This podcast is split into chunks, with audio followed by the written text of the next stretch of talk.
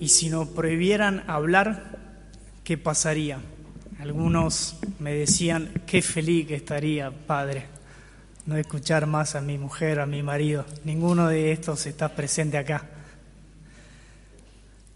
Parece algo absurdo lo que estoy diciendo.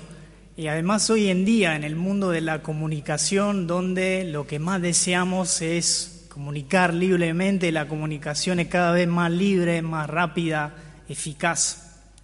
Sin embargo, hace unos años en Estados Unidos, mientras conversábamos sobre idioma con un estudiante coreano del cual no entendía su idioma, él me decía que en su país, en Corea, el 20% de las palabras del vocabulario que tienen en Corea están prohibidas.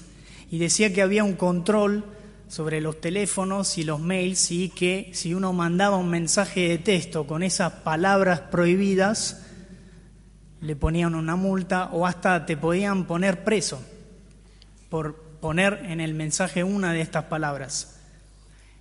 Entonces, muy sorprendido, le pregunto a él por qué era así, qué pasaba. Y todavía me acuerdo su respuesta, muy sencilla, pero muy profunda. Me miró y me dijo, claro, vos no entendés. Estas palabras están prohibidas porque las palabras tienen poder y dan vida. Pienso que es una respuesta muy interesante esta. Realmente si vamos a nuestra experiencia diaria y concreta, vemos que las palabras tienen poder. Por ejemplo, de afectar para bien o para mal el comienzo de un día. Una palabra dicha o no dicha en el momento oportuno puede ayudar o restar. Una palabra dicha en un momento en que tengo que resolver un problema se me prende la luz y resuelvo. Alguien me da un consejo y con esa palabra puedo resolver. Y así podríamos hacer tantos ejemplos de cuántas palabras a lo largo de nuestra vida, nuestra historia, nos influenciaron, nos cambiaron interiormente. Palabras de nuestros padres, de los maestros, profesores, que escuchamos en las canciones, en los libros. Las palabras realmente nos influencian. Y el Evangelio de hoy nos muestra un encuentro, el encuentro entre dos discípulos y Jesús, vivo y resucitado, mediado por un canal por el cual ellos se encuentran con Él, se encuentran con Dios vivo. Se encuentran con Él y sus corazones para siempre serán transformados. Estos dos discípulos, como hemos leído, se alejaban de Jerusalén, estaban tristes, confundidos, y lo único que tenían en su corazón después de haber visto a Jesús crucificado y la muerte de Jesús eran palabras de muerte, sin esperanza, palabras que no dan esperanza, que no levantan el corazón. Y Jesús, vivo y resucitado, se les aparece y en el camino le da lo que les estaba faltando, palabras de vida palabras que tienen poder, palabras que levantan, que animan, que dan esperanza, que iluminan. ¿Qué les habrá dicho Jesús? Les habló largo y tendido. Dice la palabra, comenzando por el Antiguo Testamento hasta el Nuevo, les explicó las escrituras y sus corazones se transformaron este día. Este canal que Jesús nos quiere dar, por el cual podemos conectar con Dios vivo y también con Jesús vivo y resucitado en la palabra. Son las escrituras. Las palabras de Dios, las palabras del Hijo de Dios, tienen poder y dan vida, mucho más poder que nuestras palabras. Y de hecho, tanto es así que Jesús mismo en la palabra dice, explica esta realidad mis palabras tienen poder. Y dice, por ejemplo, les aseguro que el que escucha mi palabra y cree en ella, ha pasado de la muerte a la vida, como diciendo, mi palabra tiene el poder de resucitar a las personas. Y de hecho pasó, Lázaro, ven afuera. Y muchos, cuando Jesús predicaba en la vida pública, experimentaron el poder, la autoridad, la fuerza de sus palabras. Pedro, Señor, ¿a quién iremos? tú tienes palabras de vida eterna. Nosotros hemos creído que tú eres el Hijo de Dios. Nadie habló jamás como este hombre. El centurión, lo repetimos, lo repetimos en la misa. Señor, una palabra tuya bastará para sanarme. Y también esta experiencia que hicieron hace 2023 años, por qué Dios vive y está presente en su palabra, también la podemos hacer hoy en día nosotros. Hace unos días fui a misionar en un barrio, a anunciar la palabra en un encuentro que se llama Casa de la Palabra, donde se escucha justamente la palabra de Dios, se comparte. Y al final de este encuentro se me acercó un hombre con su Biblia, con su palabra, que me dijo, Padre, ¿me puede bendecir esta palabra? Por supuesto. Y mientras se la bendecía, me empieza a decir, Padre, usted sabe que esta es muy valiosa para mí. Esta que tiene usted en la mano me cambió la vida. Y me empieza a contar de su testimonio, de cuando él estaba en la cárcel, en Bower, preso en la oscuridad.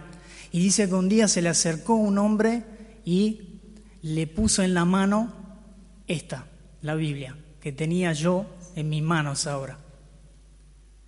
Dice, Padre, la empecé a abrir y me ardía en fuego el corazón. No le puedo explicar, no podía parar de, leer. Y empecé a ver que esta Biblia me hablaba a mí, que me decía todas las cosas malas que estaba haciendo, por qué estaba en ese lugar y por qué había terminado ahí, por haber elegido el mal camino. Y me empezó a enseñar. Y más la leía, más me enseñaba cómo tenía que tratar a mis hijos, y cómo tenía que volver cuando estaba afuera. Y hoy esta palabra me decía, me trajo acá. Padre, no pasa ni un día que yo no la lea. No me puedo separar de ella. Esta experiencia que tuvo este hombre es para todos nosotros. Dios nos regala su palabra de vida. ¿De qué modo la palabra nos da vida? Me gustaría decir dos cosas para que también se despierte en nosotros y esta es la gracia que pedimos hoy al Señor, la gracia de poder leer, escuchar con amor, con fe, la palabra de Dios, la palabra de vida que nos transforma. La palabra nos cambia, nos toca y nos transforma de dos modos. En primer lugar, la palabra es luz. Da luz a tu vida, la palabra no es un manual de recetas fáciles. Vieron que ahora en YouTube uno encuentra los pasos para hacer todo. Bueno, si esperás encontrar eso en la palabra, te voy a desilusionar. No los vas a encontrar. Pero sí vas a encontrar algo más profundo. La palabra te conecta con la luz que es Jesús, vivo, resucitado. Y cuando nosotros escuchamos y leemos la palabra con fe, ilumina nuestra vida porque Dios nos empieza a comunicar su manera de pensar la vida, cómo Él quiere que nosotros como sus hijos obremos, cómo Él quiere que sintamos, cómo Él quiere que pensemos. Y esta palabra se mete en tu vida, en tu historia, y te empieza a iluminar. Te hace ver cómo Dios quiere que vos vivas y te enseña realmente a vivir. Y de repente pasajes que fueron escritos en un contexto histórico allá lejano, que no entiendo, que no sé, me hablan a mí hoy, me iluminan, iluminan mi vida y me marcan el camino. Cómo ilumina la palabra, te muestra cómo tenés que orar, cómo tenés que llevar adelante tus negocios, cómo que tenés que tratar a tus hijos, tu familia, todo está ahí. Recibiendo esta luz, nosotros empezamos a vivir en plenitud. Y lo segundo, la palabra también es fuego. El luz y es fuego, porque enciende el fuego en nuestro corazón. Los discípulos decían, ¿no ardía acaso nuestro corazón cuando Él nos hablaba de las escrituras? Y tanto, no, tanto le ardía el corazón que le, dijo, le dijeron a Jesús, no te vayas, Seguí hablando. El fuego es el símbolo de los deseos. Nos transformaremos en aquello que deseamos. Y la palabra de Dios, cuando nosotros la escuchamos y la leemos con fe, transforma nuestros deseos, nos comunica los deseos de Dios, los así llamados buenos propósitos, las santas inspiraciones que muchos recibieron leyendo esta palabra de vida. Hacé esto, serví más, orá. ¿Por qué no perdonás estos buenos propósitos que buenos deseos que la palabra empieza a encender en tu corazón y cuando los llevas a práctica, en la práctica tu vida empieza a cambiar. Tu vida y las de los demás. Bien, podemos entonces hoy encontrarnos con Dios en las escrituras. ¿Y cómo podemos hacer? Me gustaría dar tres consejos muy breves, son sencillos, pero nos pueden ayudar para hacerlo.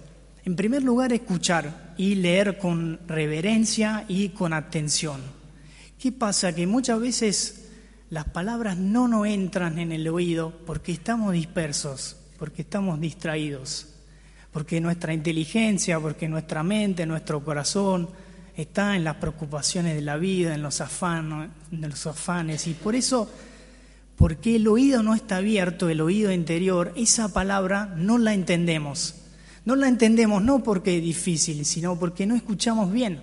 De hecho, en la palabra van a ver en el Antiguo Testamento, en el Nuevo, muchas veces se repite esta palabra de parte de Dios. Escuchen, escucha Israel. Jesús antes de enseñar, escuchen, presten atención y les contaba las parábolas. Entonces, por esto hay que orar, porque la oración hace que los oídos interiores de tu corazón se abran y esta palabra pueda entrar. En primer lugar, entonces, escuchar. Y si la leo, leer con atención. En segundo lugar, hacer memoria, guardar en la memoria, como la app de un celular que vos la descargas, la guardás en la memoria de tu celular y empieza a funcionar. Así es la palabra. Cuando vos la guardás acá, en la memoria, la descargas, esta empieza a bajar en tu corazón y sin que te des cuenta esta palabra empieza a funcionar, actúa en tu corazón. Entonces, segundo consejo, guardar, hacer memoria de las palabras que escucho y que leo, para que de mi memoria pueda pasar al corazón y desde adentro me empiece a, tocar y a transformar. Y lo tercero es también anunciarla. Porque una vez que uno la guardó, una vez que uno la recibió, también hay que darla a los demás, ofrecerla y practicarla, tratar de llevarla a la práctica cada día. Tarea entonces para esta semana, donde pedimos al Señor la gracia de encontrarnos con el Dios vivo en las sagradas escrituras. Leer los evangelios en primer lugar de esta semana, primera tarea, y segunda tarea, guardar, recordar dos frases del evangelio que me lleguen, para hacer memoria y para, que, para dejar que estas palabras decanten y actúen en mi corazón. Y si estas palabras también me dicen algo, me inspiran un buen propósito, tratar de practicar ese propósito que esa palabra me inspira. Cristo ha resucitado. Verdaderamente ha resucitado. Y nos espera en su palabra para darnos luz y vida.